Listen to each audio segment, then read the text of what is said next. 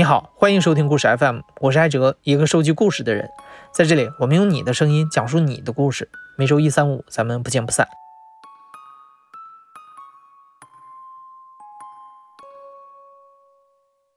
今年春节啊，有一条新闻，一个独居的女孩被困在了浴室里长达三十个小时。这条新闻上了热搜之后，各路媒体关于独居这个话题的报道就层出不穷。根据二零一七年大数据捕捉到的结论显示，中国大约有五千万单身、年龄在二十到三十九岁之间，在家乡以外独居的青年。一个人生活啊，已经不知不觉地从无奈的选择演变成了当下流行的生活方式。那独居的体验究竟如何呢？前不久，我们在故事 FM 的微信公众号就发起了一个征集，邀请听众们来分享一下自己难忘的独居经历。那这次投稿大家都特别的踊跃，故事也都讲得非常的棒。关于为什么会独居，每个人都有不同的理由。我觉得这个原因主要是基于大学四年的集体生活，里面有非常多的不便。每个周末我有一段时间是自己在寝室里面待着的，我就觉得那段时间是特别特别愉快的。当他们都搬走之后，那块儿就剩我一个人了。后来就是我妈妈不退休了嘛，会经常来成都看我，然后就觉得我和合租的话会有点点不方便。有一次我洗完澡忘记拖地了，这个阿姨就非常的生气，狠狠地教育了我一番。当时就有一种特别强烈的寄人篱下的感觉，于是我就搬出来自己住了。隔壁住的妹子呢是一位主播，所以我经常半夜两点还是会听到他在唱歌跳舞，然后说谢谢谁谁谁送的玫瑰花之类的。把眼泪抹干之后，我就马上决定我要自己搬出去住，我要养猫。当时我一看价格，八百块钱一个月，我说就它了，这太便宜了，这这价格要什么自行车？自从父母过世之后呢，我就一直独自居住。当时是分手，从两个人的家里搬出来找房子。我不知道是不是因为有了自己独立的生活，所以就担心适应不了跟陌生人一起住，所以就选择了独居。我不要再住校了，我想体验一下找寻自由的感觉。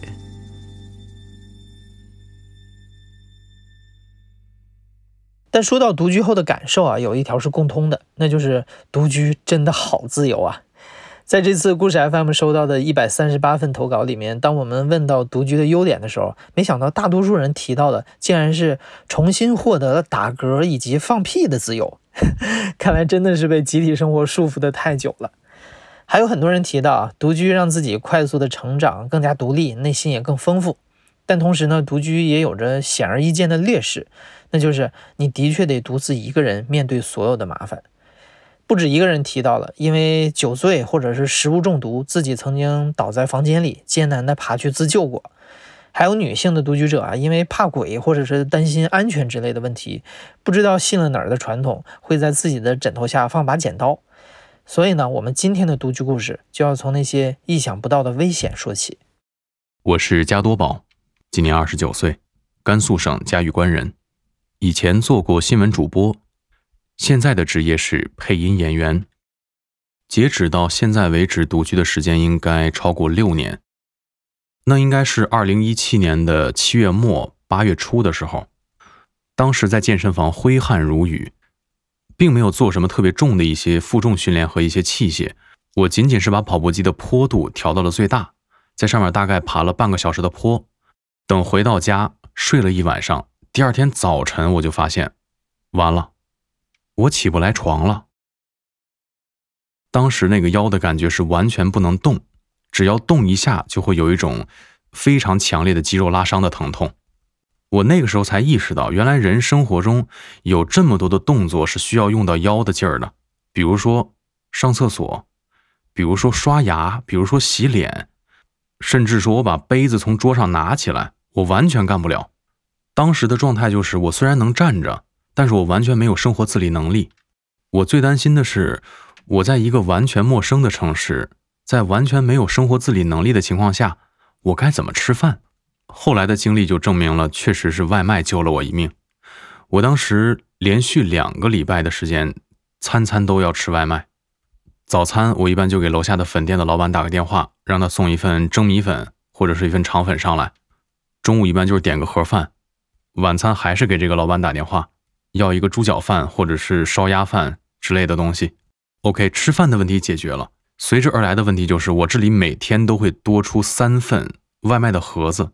由于我腰受伤，我是完全没有办法打扫卫生的，我只能把那个盒子原封不动的塞回袋子里边，尽量把这个袋子的口系得结实一点，然后把它扔在厨房的地上。整整两周的时间，我厨房地上的外卖盒是一份接着一份。到最后我收拾卫生的时候，我去楼下的保安那儿借了一个我们小区公用的垃圾桶拿上来，才把这些垃圾一次性装下了楼。当时是一种很没有尊严的感觉。等后来我这个拉伤好的差不多了之后，我第一件事就是冲到浴室里面，整整洗了四十五分钟的澡，然后整个头发也没有擦，穿着一个跨栏背心，套了一个大短裤，穿着拖鞋。坐电梯下楼，感受一下室外的阳光。我走出我们单元门的那一瞬间，就真的有一种这么形容可能不太贴切，但是我真的想说是一种刑满释放的感觉。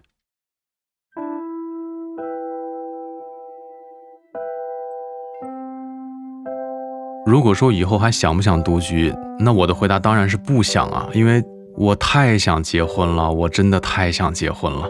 每天早上起来，你有一个。一个人能够在你的侧面，你一转身就能看见他，你也不用担心你自己出门没有带钥匙，或者是担心自己被锁在厕所里、锁在卧室外面，或者说以后我生了一场什么大病，好歹有一个人能照顾我，是吧？独居虽然是挺好的、挺自由的，但是咱们扪心自问，哪一个独居的人，他不希望自己能找到一个伴侣，一块过过小日子呢？我叫于晓，今年四十岁，现在定居云南。我在广州独居了大约八年的时间。二零零八年，因为换了工作，有了点积蓄，我买了房，开始真正的独居生活。一个人住呢，绝大部分时间感觉还是挺好的，但是安全确实是一个必须注意的问题。搬到这个两居室之后，我就有过一次令人后怕的经历。那时候我经常写博客，记录生活中的很多细节和感受，比如觉得附近大学门外的一棵树好看，就会拍个照片发到博客上，还会加一些文字，也会写自己在楼下买菜的时候发生了什么好玩的事儿，还经常会写晚上十一点左右下班坐几路车回家，在车上看见了什么。虽然我没有发过个人照片，但是呢。这些东西可能多多少少也会透露一些隐私吧。有一天，一个陌生网友在我的博客里留言，问我住的是不是某一条路，他想在路边的某一个便利店里等我下班。他猜对了，我住的就是那条路，而且那个便利店我经常下班会去买宵夜。那个网友呢？其实也关注我的博客很久了，之前还会评论一些文章，我出于礼貌也会回复他。他可能是对我有点好感吧，从博客上也能看出我是一个人住。但是不管怎么样，那段留言把我吓到了。我虽然会在博客上流露出单身的寂寞，但是也不希望一个异性，陌生的异性。在窥探我的生活以后，以这种方式出现，我马上删了那段留言，并且在那之后的好几天，晚上下班走到住处附近都特别的小心，走得很快，也不再去那家便利店。那几天，我每次下班经过便利店附近，一想到可能有双眼睛正从里面张望，就会心跳加速。过了一段时间，那个网友又在博客里留言。说是他某一天晚上真的去了那家便利店，并且一直观察路上的行人，但好像没有看到我。我叫 Grace，来自台湾，今年已经六十二岁了。我是一家日资外企的高管，加上我又是单身，没有牵绊。零五年从台湾来到大陆，边工作边旅行，在广州已经独居超过十六年了。最让我印象深刻的是在某天的清晨五点多的时候吧，天蒙蒙的亮，我还在睡梦中，突然一声巨响，房子也轻微的摇晃，以为是发生了地震。不一会儿，又听到楼下开始人声嘈杂，于是我赶快打开大门，发现。走廊的地方已经烟雾弥漫，一直上窜。我住在九楼，我估计应该是楼下着火了，因为是停电呐，楼道一片漆黑。它最顶楼在三十几楼，我因为腿脚不方便，又害怕楼道也不安全，所以也不敢贸然的往顶楼走。只好选择关上房门，然后退回到房内。这时候，我用湿毛巾将门缝堵住，因为紧张，感觉呼吸急促。此时，脑海里想法百转千折，想着家人都在台湾，告诉他们也只会使他们担心我。想着打电话给在大陆的好朋友。却发现这个时刻，他们应该都还在睡梦中。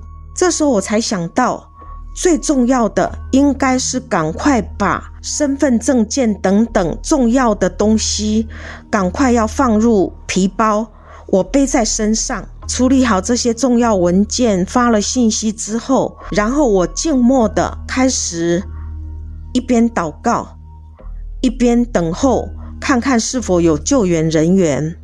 约莫等了半个多小时吧，一阵急促的敲门声伴随着大声的呼喊，我终于松了一口气，赶快跑去把门打开。整栋楼的住户已经被有序的疏散下楼了，几位好朋友已经赶到楼下。看到他们，我的手脚还是不停的在发抖。我们只好在附近找一家咖啡馆。吃吃早餐，压压惊，边吃边聊，才知道原来是住在三楼的一对老年姐妹。她们两个人独居，应该是患有忧郁症。这天的清晨，她们两个大吵，除了引爆这种罐装的煤气罐，甚至还跑上了三十三楼。双双的从这个楼顶跳楼自杀，听了之后，真的让我非常的震撼，不胜唏嘘。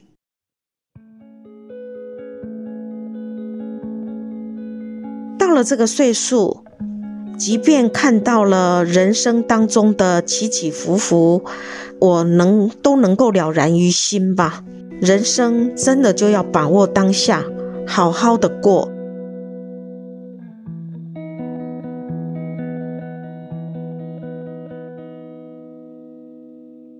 像 Grace 所经历的这种给你带来大麻烦的邻居，还是占少数。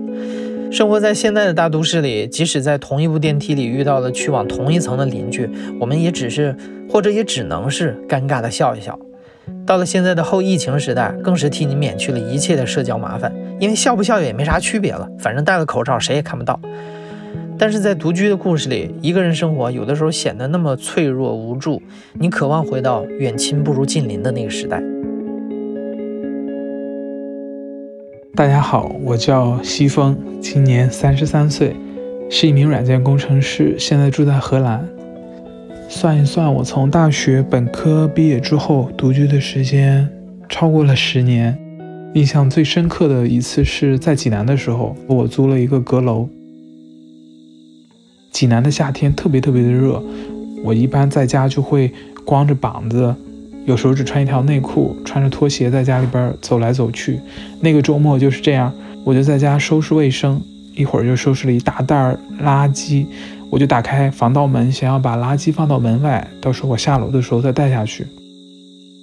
就在我放垃圾的时候，我听到门后边啪的一声，回头一看，啊，我的防盗门已经被关上了。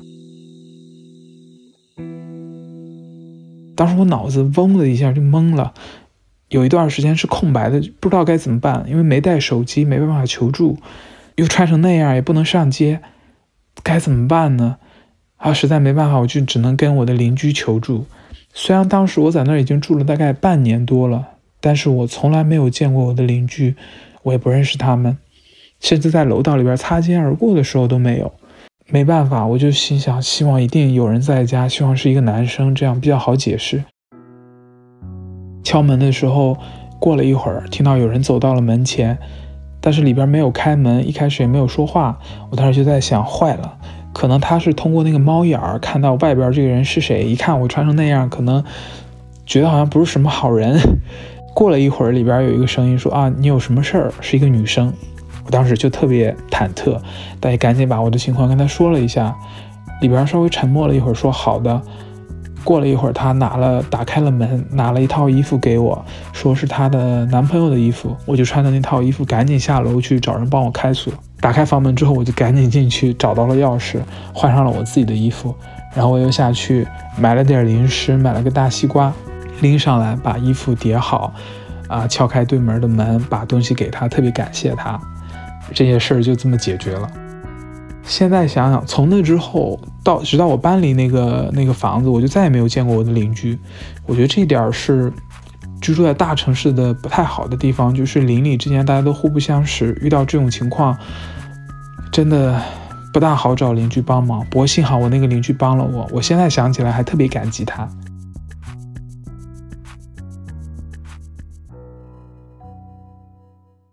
我叫何西，今年二十五岁。现在在成都，目前在从事策划方面的工作。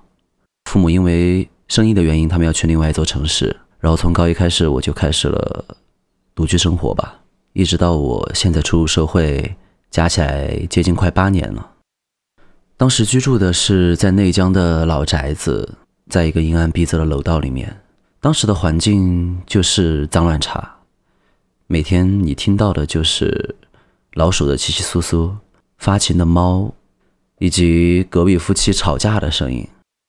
一六年我来到成都，我搬到了现在住的这个地方，也算是实现了我高中的一些愿景，比如说阳光，还有安静的小区。搬到这里来之后，每天回到家会闻到邻居的饭菜香，但我的家里就黑漆漆、空落落的，有时候也会感到孤独呢，特别是晚上。有时候我甚至在想，我真的希望床下能爬出一个什么东西，他吓我一下，他陪伴我一下，也算是短暂的相处了。当时也开始玩乐队，然后每天在家也会自己练一些东西。我记得很清楚，有一次我喝了酒回家，可能两三点左右，我突然兴致就来了，我插上电吉他，打开音箱，把过载调起。然后开始疯狂的练琴，结果突然有人敲门，我停下了手上的手工活，放下了吉他。我问谁呀？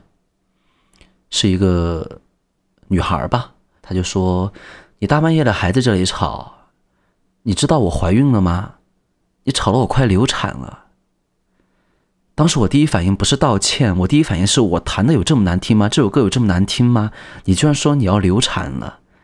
我心里想，这不是一个特别好的摇滚胎教吗？Rock and roll，但当时我没有说出来嘛，我还我还是就说，理智告诉我应该道一下歉。我说啊，非常不好意思，下次我注意。虽然我之后也没有注意，但是之后他再也没有找过我。听说应该是搬家了，后面楼上搬来了新的邻居，一直到现在我都不知道他们是做什么的。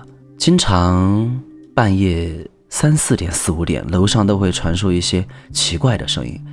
有一次晚上，大概一点过，楼上传来了一些奇妙暧昧的声音，慢慢的声音开始变大，应该是女主人吧，反正是一个女性的声音。但是声音没有持续多久，我都当时都准备，我是大概听了有一分钟，我准备拿手机录下来发给朋友。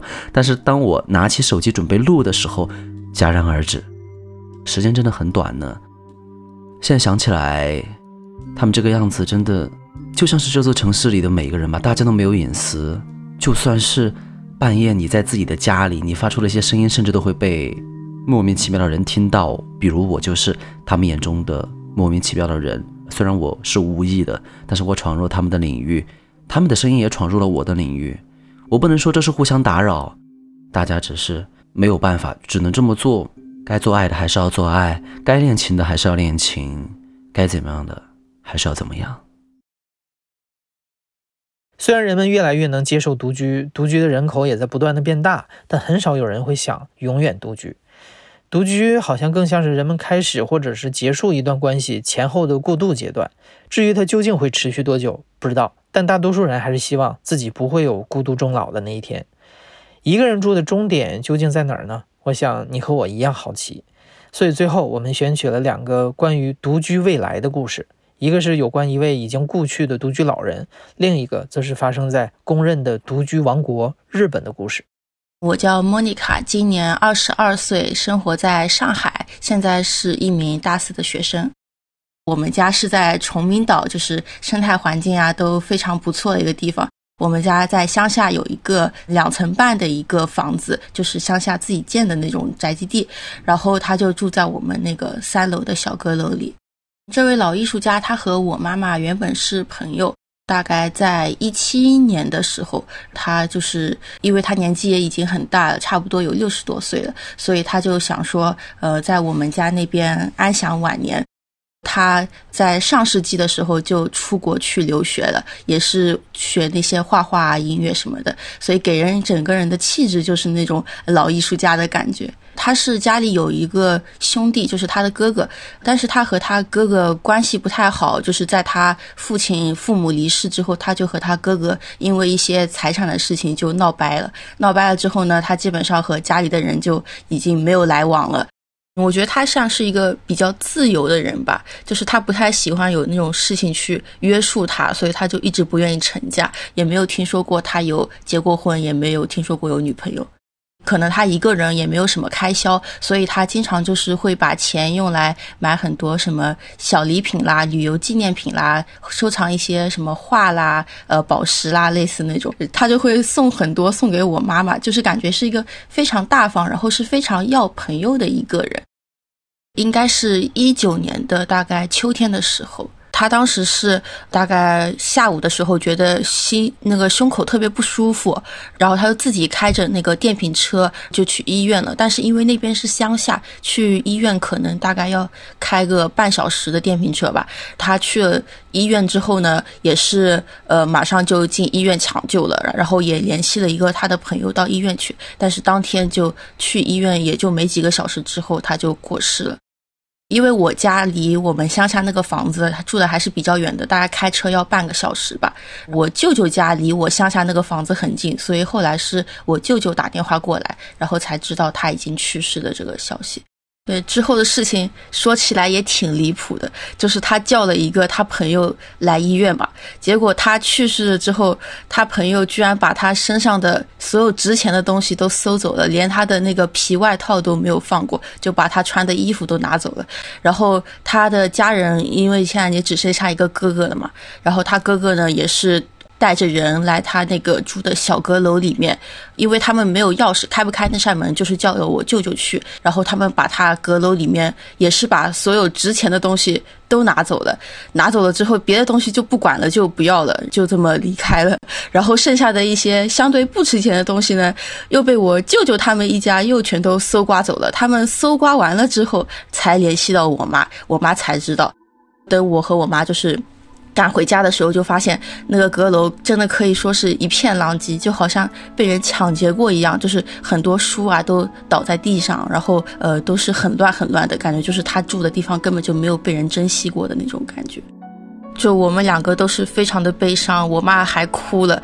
像像之前我还就是。觉得他哇，一个人生活很酷很潇洒，想去哪儿就去哪儿。但是看到这样的结局之后，说实话，我现在可能就不太愿意再过这样的生活了。我可能就算没有孩子，我至少得有一个老伴吧，或者说是一个靠得过去的朋友，在我就是晚年的时候。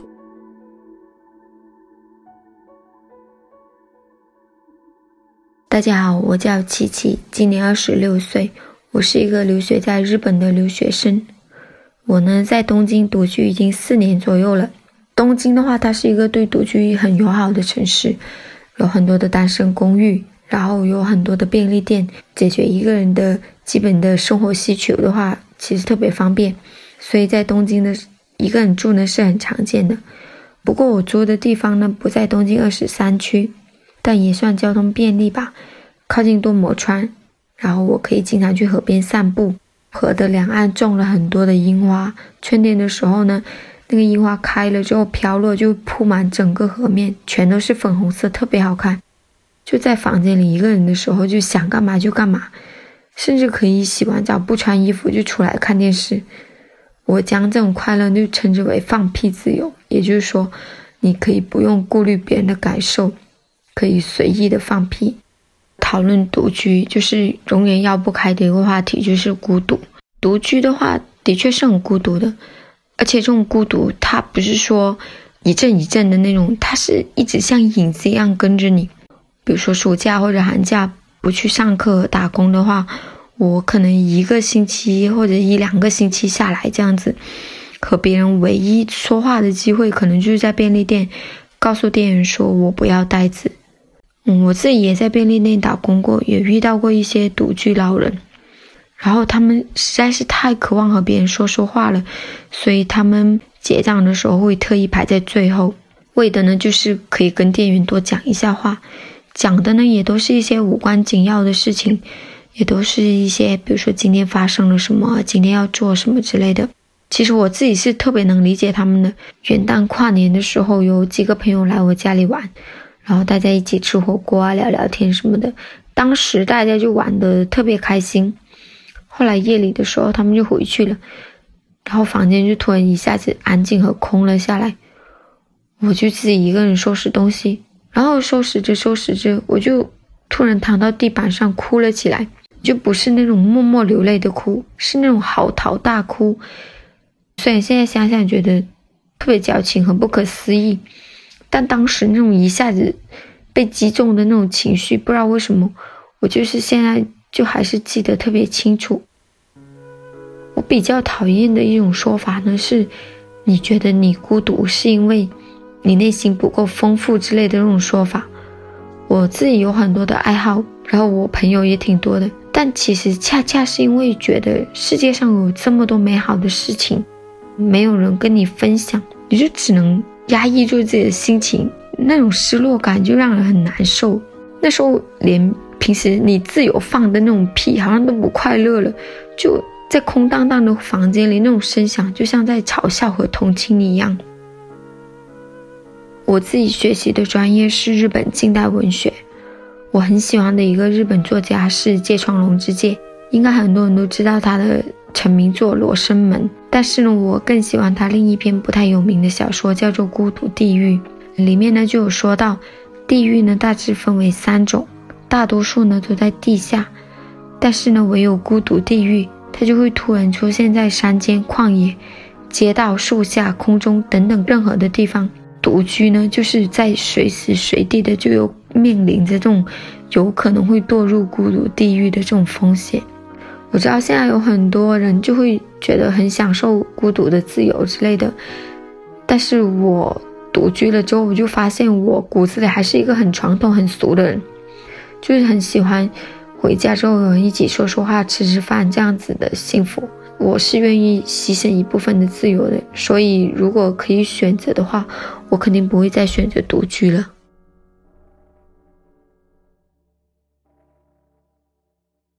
你好，我是这期的制作人野捕。最后，我也想分享一个我自己的独居故事。大概在二零一三年年底的时候，我一个人住在伦敦，替假期回国的朋友看公寓。独居刚开始的那几天，真的非常享受。我每天都把计划安排的特别满，今天要干这个，明天要干那个。后来我逐渐就不太想出门了，因为街上年末的气氛特别浓。又是圣诞节，又是新年的，特别热闹。我感觉自己一个人穿梭在其中，挺格格不入的。我印象很深的是，当时去电影院看完场电影，因为双人票的套餐要比买一张单人票便宜，我就买了两个人的位子。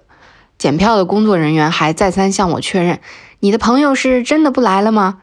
我当时还得编瞎话说：“啊，对他临时有事儿。”可能就是无法坦然的接受自己是一个人这样的事实吧。更谈不上去享受它了。所以后来我基本就不出门了，日夜颠倒，睡到下午，然后盯着电脑一看就看到天亮。然后就到了十二月三十一日跨年这一天，每年伦敦眼都会在零点十分有个烟火的表演，而我住的公寓阳台上恰好可以瞥到一点儿。当时街上真的是一个人也没有，特别冷清。零点倒数的时候，我就一边看着从高楼大厦里露出的满天烟花。一边喝着酒，我感觉那一刻身边没有家人、没有朋友的我自己，真的是孤独到了顶点。就在这个时候，我发现街对面比我低一层的公寓里，也有一位女士在边喝酒边看烟花。我们几乎是同时发现了对方，第一反应都挺尴尬的。我想这个时间点还窝在家里的人，大概情况也都差不多。他看见我手里也拿了啤酒。就冲着我转了一下酒杯，隔空干了一杯，然后还用唇语说了一句“新年快乐”。嗯，我可能不会说这个女士的行为立刻就让我不孤独了，或者让我倍感温馨，呃，倒也没有这么夸张。但那一刻，我才突然发现，我住在那个房间这么久，还是第一次打开窗户，第一次发现伦敦的夜空是那么美。原来是我自己把这个世界屏蔽了。原来只要打开窗户，就会有好事发生。